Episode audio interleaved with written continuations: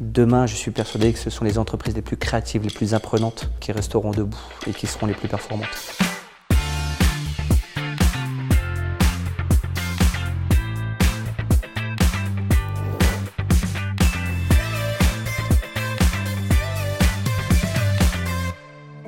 La méthode traditionnelle dans une entreprise, euh, c'est de gérer des projets. Et donc quand on dit je gère des projets, bah, c'est assez simple, on dit euh, je mets des chefs de projet, donc je vais piloter les projets, je mets tout un tas d'indicateurs sur mes projets, je regarde si ça avance. Mais en fait on s'aperçoit que ça a une grosse limite, c'est qu'on considère l'entreprise comme une somme de projets. Et en fait il vaut mieux en ligne s'intéresser aux personnes qui vont pouvoir progresser pour faire en sorte que les projets ensuite fonctionnent. Donc plutôt que de dire je pilote mon projet sans regarder ce qu'il y a à l'intérieur du projet, en ligne, on change les points de vue, on dit je m'intéresse aux personnes, je m'intéresse à leurs capacités, à leurs compétences, je m'intéresse à leur euh, mode de travail, à leurs conditions de travail, parce que ce sont les conditions nécessaires pour que les projets fonctionnent.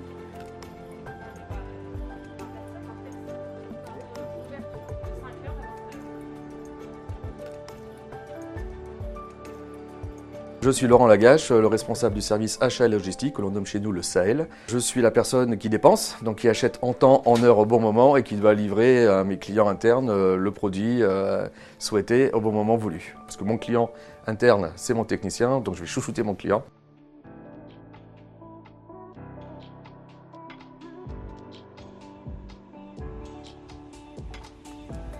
Il y avait des notions de langage qui n'étaient pas communs à tout le monde, à tous les services. Il y avait un langage terrain, euh, vraiment chantier, un langage administratif et un langage commercial.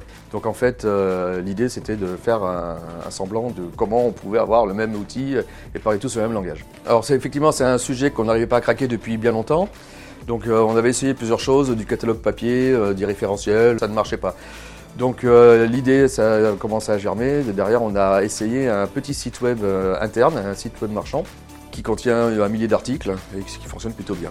Si je passe une commande jusqu'à 19h, j'ai la pièce détachée en première livraison de tournée à 8h ici, avec un carton identifié pour le technicien, emballé euh, à l'unité, prêt à poser sur l'étagère du click and collect.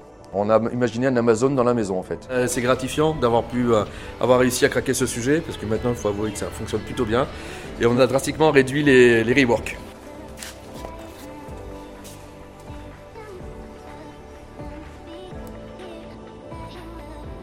Pour conclure, euh, il, faut, il est essentiel de comprendre que, que le Kaizen doit avoir un gain pour le client. Si quelqu'un nous propose par exemple un Kaizen parce que c'est un super geek et qui va dire Ah, j'ai trouvé un super truc pour imprimer les étiquettes de la machine de chinois en néerlandais en moins de 5 heures. On va dire Super, mais comment ça, ça s'inscrit dans l'enjeu de la cellule et l'intérêt pour le client? Donc il faut que ces Kaizen représentent un certain niveau de fonction pour le client.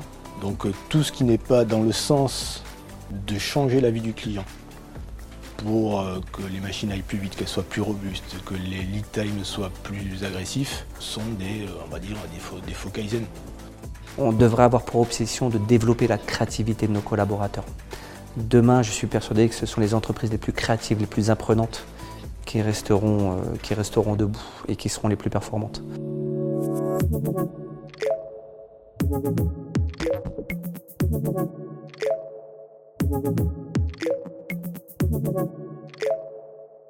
you.